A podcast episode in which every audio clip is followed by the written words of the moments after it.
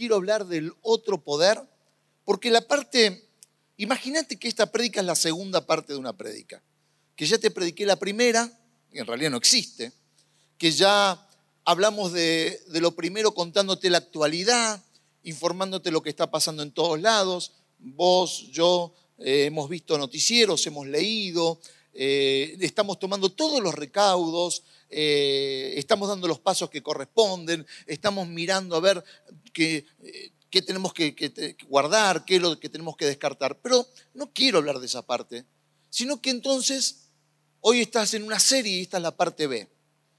Y a partir de este punto comienza lo que sería mi mensaje. Y parto de algo, las noticias, que tienen el poder siempre de determinar nuestro estado de ánimo. Pueden ser las, llamadas noticias falsas, pueden llamarse las noticias que se exageran o tal vez sencillamente podemos estar viendo un noticiero que consideramos o leyendo un periodo que consideramos totalmente fideligno, real, que, que, cuenta la verdad, que no exagera, pero aún así va a tener el poder de determinar nuestro estado de ánimo. Esa información puede despertar cuestiones del corazón o del alma. A veces despiertan inseguridades que las tenemos todos. En algunos en menor medida y en otros en gran medida. Que ante situaciones eh, difíciles de la vida pueden despertarse. Ansiedades, temores, fobias, miedo a la muerte. Las noticias, la información tiene ese poder y lo determinan. Y muchos seguramente se encuentran más ansiosos, más temerosos. Y hay un miedo que es natural, hay un miedo que nos hace estar en alertas, hay un miedo que nos hace o nos despierta un sentido de alerta que todos tenemos que tener, pero también tenemos que entender que hay una parte del miedo que es el que cuando va mal dirigido nos puede hacer reaccionar sin haber pensado. Y eso es lo que tenemos que cuidar, cuando reaccionamos sin haber pensado. Y nos hace correr hacia lo peor. Y hace que de una noticia o de una inseguridad pasemos al miedo y del miedo podamos entrar en el pánico. Y ahí es donde nos tenemos que detener. Ahí es donde me gustaría que vos y yo digamos, no, no, yo en esta no voy a entrar. Una cosa es el, temor, una cosa es ese miedo que va a despertar un sentido de alerta, otra es el pánico que puede generar lo que a mis oídos, lo que tal vez en algunos la realidad pueda envolvernos. Y entonces cuando nos preguntamos y decimos, pero pastor, ¿cómo la podés controlar? Y alguno dirá, ¿y cómo la puedo pilotear esta situación? Tenemos que ir a la palabra, porque son situaciones que se generan. El miedo genera reacciones. Una de las primeras reacciones que puede generar es el paralizarnos. Es cuando ante una situación difícil no tenemos reacción. El otro día estaba Lisi predicando y yo estaba sentado y de repente eh, no sé qué toqué en el teléfono y empezó a salir un, audio. Y yo empecé a tratar de, y, me agarró como, no digo miedo, porque no es que me agarró miedo, pero me agarró una incomodidad total y encima estaba el volumen fuerte y me paralicé, habrá durado segundos, dos segundos, hasta que, porque no, entré como a, a descartar y no se borraba nada. Digo, ¿dónde sale esta cosa?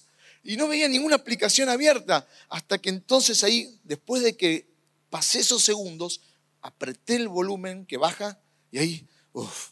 Después Lizzie me dice, yo escuché que eh, como que algo se reían, claro, eh, se estaban riendo de mí en realidad, que, que, que, yo estoy ahí mirando de reojo cuando alguien le suena y, este, me, me pasó a mí. Y no sé ni siquiera hasta el día de hoy qué se disparó y qué audio pudo haberse disparado. Pero en realidad, esto fue un tema doméstico, hasta risueño. Pero cuando no se trata de eso, nos paraliza. Y no podés reaccionar, no sabes reaccionar.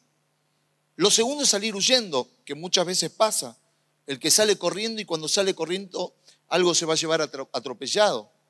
Y que te puede estar pasando. Algunos se quedan en este primer aspecto y dicen, sí, yo estoy paralizado. Las noticias, las situaciones adversas me paralizan. En otro sentido, no, no, yo salgo huyendo enseguida, quiero hacer algo, quiero responder. Y como ese animalito que uno puede decir es inofensivo, pero si vos lo arrinconás, agrede, una de las reacciones que podemos, ahí me acordé, ¿eh? una de las reacciones que podemos tener es responder con agresión. Hay animales que son mansos todo el tiempo, hay animales que nunca tendrían en su instinto ir a atacar a alguien hasta que se sienten acorralados. Y ahí entonces podrían llegar a, generar un daño. Tengo muchas historias, tal vez de esas para contarte, y algunas experiencias personales de ver animales que no parecían, pero que en un momento de reacción, hasta animales domésticos de nuestra casa, perros que nunca mordieron, pero ante una situación así, de golpe reaccionaron y hasta ellos mismos se sintieron desorientados. Es parte de eso, hasta que llega un punto que uno se rinde, que uno se somete. Hay dos historias estos días cuando oraba y le preguntaba al Señor qué Él nos dice en su palabra y poder aprovechar estos minutos que estamos compartiendo esta, esta reunión hoy tan especial, esta reunión online. Eh, dos historias que me acordé que te las quiero compartir. Y la primera es cuando el poder de los demás está sobre mí, el poder de los demás sobre mí. Dos efectos inmediatos de todo lo que te acabo de contar. Hay un pasaje en el libro de números. Yo quiero confesar que eh, el libro de números, el libro de, Levítico, no son de los que más me agradan. Honestamente no me agradan leerlos, para nada me agradan porque tiene mucha, aunque hay pasajes que sí, de hecho ahora te voy a compartir uno, pero en realidad porque me parecen aburridos, si estoy siendo honesto con esto, porque uno no, no, para de leer leyes, este, sacrificios, ofrendas, eh, pero cuando uno lo ve en el contexto de por qué está escrito y ve que se trataba, que lo que vamos a leer, de nuevos patrones y que los nuevos patrones eran necesarios porque el pueblo venía de vivir más de 400 años con otros patrones y cómo Dios necesitaba primero hacerles reaccionar y hacerles dar cuenta qué patrones hasta ese momento los habían dominado. Hasta ese momento un pueblo en esclavitud, como había sido el pueblo de Israel, había sido dominado por eh, otros patrones de vida y esos marcaban su posición frente a la vida. Esos marcaban su, su actitud frente a la vida. Eso marcaba cómo han de defenderse, cómo han de atacar, cómo habían de resolver, cómo habían de pensar.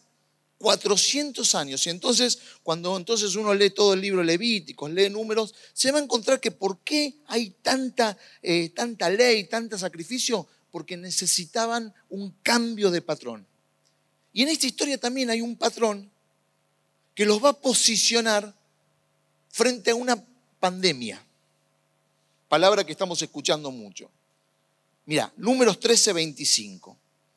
Al cabo de 40 días, los 12 hombres regresaron de explorar aquella tierra, volvieron a Cádiz en el desierto de Parán, que era donde estaban Moisés y Aarón y toda la comunidad israelita, y les presentaron a todos ellos un informe y les mostraron los frutos de esta tierra. Este fue el informe. Fuimos al país al que nos enviaste, y por cierto que allí abundan la leche y la miel, aquí pueden ver sus frutos. Pero el pueblo que allí habita es poderoso y sus ciudades son enormes y están fortificadas. Hasta vimos anaquitas allí, los amalecitas habitan el Neguel, los hititas jebuseos. Eh, bueno, hasta que en el versículo 30, Caleb hizo callar al pueblo ante Moisés y dijo, subamos a conquistar esta tierra, estoy seguro de que podremos hacerlo. Pero los que habían ido con él respondieron, no podremos combatir contra esa gente, son más fuertes que nosotros, patrones. Y comenzaron a esparcir entre los israelitas falsos rumores, patrones, acerca de la tierra que habían explorado. Decían, la tierra que hemos explorado se traga a sus habitantes, patrones como ellos veían. Y los hombres que allí vivían, vimos, son enormes. Bueno, eso era la realidad, eran gigantes. Hasta vimos anaquitas. Comparados con ellos, parecíamos langostas. Y así nos veían ellos a nosotros, patrones. Por eso cuando me tocó estudiar eh, Deuteronomio, me tocó, perdón, me tocó estudiar estos libros de, la Biblia, del Pentateuco, y viéndolo en ese contexto dije, bueno, era necesario que un cambio ocurra en ellos. Y ahí están reaccionando patrones que cada uno de nosotros, vos y yo tenemos, y que ante situaciones como las que acabamos de leer, nos damos cuenta de qué material estamos hechos, de qué manera nuestro corazón está formado, de qué manera hay solidez en el alma, de qué manera respondemos ante situaciones adversas, quizá tal vez como la que hoy estamos viviendo. Y hace falta un cambio que Dios se tomó el trabajo de enseñarles y por eso esas leyes, por eso ese trabajo, por eso ese nuevo cambio de mentalidad. Pero ahora se encuentran ante un grupo de 12 hombres, espías, van a la tierra que Dios les había prometido que iba a ser la tierra en consecuencia de haber estado más de 400 años este, en Egipto y ahora van a, por fin salieron, por fin cruzan el Mar Rojo, por fin, gracias a Dios, son libres. Ya ellos ni recordaban cuál de sus ancestros había llegado. Imagínense, ninguno de nosotros podemos acordarnos a veces más de cuatro generaciones y nos acordamos hasta el 1900 el nombre tal vez, o por lo menos saber quiénes eran nuestros abuelos o bisabuelos. Imagínate si tuviésemos que, y mucho menos en ese momento donde la escritura no era corriente, no, existía en ese ámbito social, eh, trasladarnos 400 años. Difícil, era infinito. ¿Quién habría sido de nuestros ancestros los que vinieron hacia este lugar y los hicieron quedar tantos años? De esos 12, solo dos cambian ese patrón y esa conducta y los otros producen lo que yo interpreto o leo como una de las pandemias más terribles, que es la pandemia. Por eso dije el otro poder de la pandemia, que es la pandemia, en la que 10 hombres negativos, en la que 10 espías incrédulos, en la que 10 hombres quejosos lograron contaminar el corazón de millones. Y no se trataba de una enfermedad, se trataba de algo más letal que una enfermedad. Y es cuando algo roba la esperanza, roba la fe, roba la paz. Y lo que produjo fue que toda esa generación terminó muriendo en el desierto sin haber cumplido los sueños. Cuando yo leo, y no vamos a volver a la lectura, pero si prestaste atención o si volvés a, leerlo, te vas a dar cuenta cómo estos diez hombres activan complejos que estaban adormecidos en el pueblo.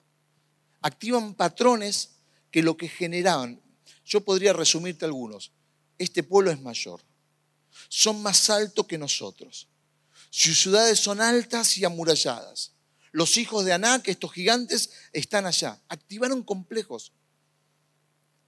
Y cuando esto se activa, la pandemia más grande que podemos atravesar es la que nos robó el corazón y la fuerza y la esperanza. Es la que ahora lo que más te está afectando es la preocupación y es la ansiedad de no saber qué pasará en el futuro si vos no podés manejar o tal o cual situación. Y por supuesto, como te dije antes, esta es la parte B. Si entenderíamos que la parte E yo te hubiese hablado de cómo lavarte las manos, cómo toser, cómo cuidarte, qué síntomas tendrías y cómo deberías haber hecho. Y suponiendo que yo ya me tomé ese trabajo, que no lo voy a compartir simplemente porque vos debes estar hasta harto de, tanto que lo escuchás. Pero bueno, seguirlo escuchando porque no nos viene de más. Fíjate que yo hasta me olvido por momentos y le debe pasar a todos. Y como alguno dijo por ahí, lavate las manos y hay que cantar el feliz cumpleaños algunas veces, ¿no? ¿Cuántas veces hay que cantar? Dos veces el feliz cumpleaños mientras te vas enjuagando las manos hasta que ese es el tiempo. Bueno, no te voy a hablar del feliz cumpleaños, ya eso lo tenés en otros lados. Yo sí me quiero concentrar en esta pandemia que puede robarte el corazón. ¿Quiénes finalmente alcanzaron la tierra prometida? Dos. Dos. ¿Quiénes finalmente alcanzaron Josué y Caleb?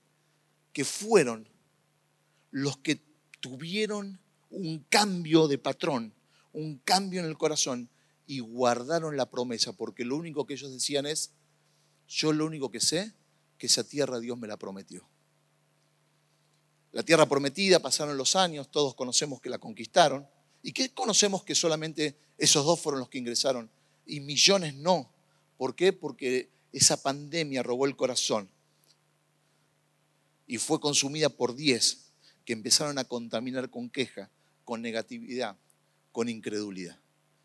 Estos días hemos tomado muchas decisiones, algunas difíciles, algunas, como siempre digo, cuando hay que bajar el martillo en una decisión y uno piensa eh, acciones colaterales o daños colaterales, pros y contras, y lo que uno termina examinando es qué es lo correcto, pero por sobre todo guardar el corazón. Porque si hay algo que yo le pido al Señor, digo, Señor, después de todo, lo que yo quiero es entrar a mi tierra prometida, la de mi vida, la de tu vida. Y me acordé de otra historia, que es el poder de las decisiones apuradas. Otro efecto inmediato del miedo.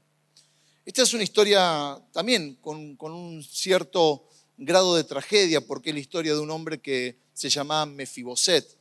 Y me acordé primero de estos, de la historia de números, o de Josué también, allí cuando cuenta este peregrinar a la tierra prometida. Pero ahora me, encontraba pensando en estos días acerca de, de Obededón. Hay dos pasajes, por lo menos, que van a ilustrar la historia. Una es en 2 Samuel 4.1. Luego que oyó el hijo de Saúl, que Abner había sido muerto en Hebrón, las manos se le debilitaron.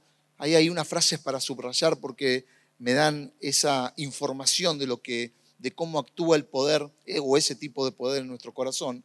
Y fue atemorizado todo Israel. Y en 2 Samuel, el 4, pero ahora el versículo 4 dice, y Jonatán, hijo de Saúl, tenía un hijo lisiado de los pies. Tenía cinco años de edad cuando llegó de Jezreel la noticia de la muerte de Saúl y de Jonatán. Y su nodriza la tomó y huyó, y mientras iba huyendo apresuradamente, se le cayó el niño y quedó cojo. Su nombre era Mefiboset. ¿Quién era Mefiboset? El hijo de Jonathan, el hijo de Saúl, el nieto de Saúl. Era un niño de cinco años. Su nodriza corre en esta circunstancia que estamos leyendo, se resbala y este pobre chico quedó lisiado. Queda tan mal en la vida que aún él se hacía llamar perro muerto. Ahora, en estos dos versículos que acabamos de leer, notamos muy, pero muy claramente cómo actúa este poder, el poder de las decisiones apuradas. Cosa que no tenemos que dejar que se accione sobre nuestras vidas. Ningún tipo de decisión apurada cómo actúa en nuestro corazón y leamos estos versículos de nuevo, repasémoslo. Se le debilitaron las manos, o sea, las decisiones apuradas hacen que nuestra fuerza mengue, no haya fuerza en las manos. Entonces, cuando no hay fuerza, lo que tenemos que sostener de la vida se cae. Lo que tenemos que sostener más en este tiempo, sostener nuestra casa, sostener nuestro ánimo, sostener nuestro espíritu, sostener nuestra economía, se cae.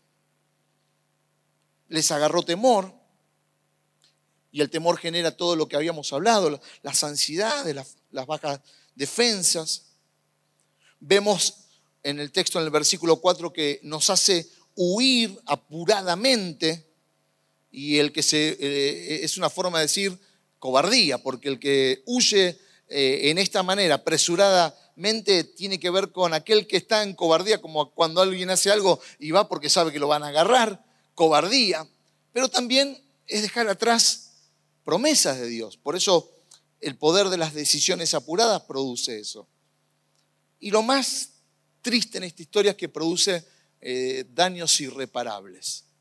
Porque el niño cae y lo que fue todo el temor de esta nodriza, de esta niñera, eh, que, huyó, que sus manos fueron débiles, que el temor se apoderó de ella y en realidad el temor había temorizado todo Israel, no solamente a la niñera, y huyó apresuradamente, provocó un daño irreparable.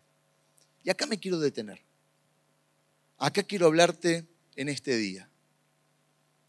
Porque la iglesia existe para que te frenes en tu camino. La iglesia existe para que la pandemia más grande que no es necesariamente la de esta enfermedad, no logra enfermar tu mente. Porque la iglesia existe para que no haya tantos Mefiboset. Para que podamos orar en el nombre de Jesús. Y orando en su nombre, pedirle que Él responda y Él obre en medio nuestro. Porque la iglesia existe para decirte que el poder más grande que tenemos hoy no es una vacuna que todavía no fue inventada, no es el alcohol que puedo tener en mis manos, no es toda la prevención que pueda tener, sino que es el amor de Jesús, que es el amor de Dios, que ese amor echa fuera todo temor, que ese amor nos abraza fuerte y puede rodearnos en cualquier circunstancia de la vida, en cualquier momento de nuestra vida. Y que nos dice que ante las malas noticias de la vida, nuestro corazón está seguro.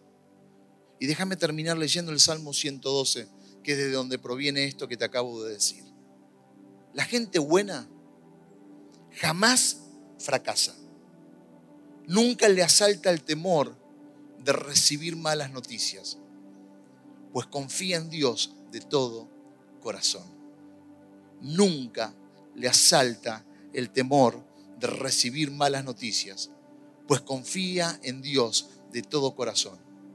Si prestaste atención a la lectura, dice, no, no, no dice que no habrá malas noticias, dice que no nos afectará. No dice que en este tiempo las cosas tal vez feas de la vida nos van a, no nos van a tocar, dice que no nos van a afectar. Y aunque podamos estar en situaciones incómodas de la vida, en momentos difíciles, en semanas difíciles, como esta, como la que venga, en vivir momentos críticos de la vida, van a existir, pero dice, no me va a afectar. Pero en el mismo texto nos da la, la clave. ¿Cuál es la clave? Confía en Dios. Cuando logramos confiar y aferrarnos a esa promesa, la clave está ahí. La clave será mi confianza en Él.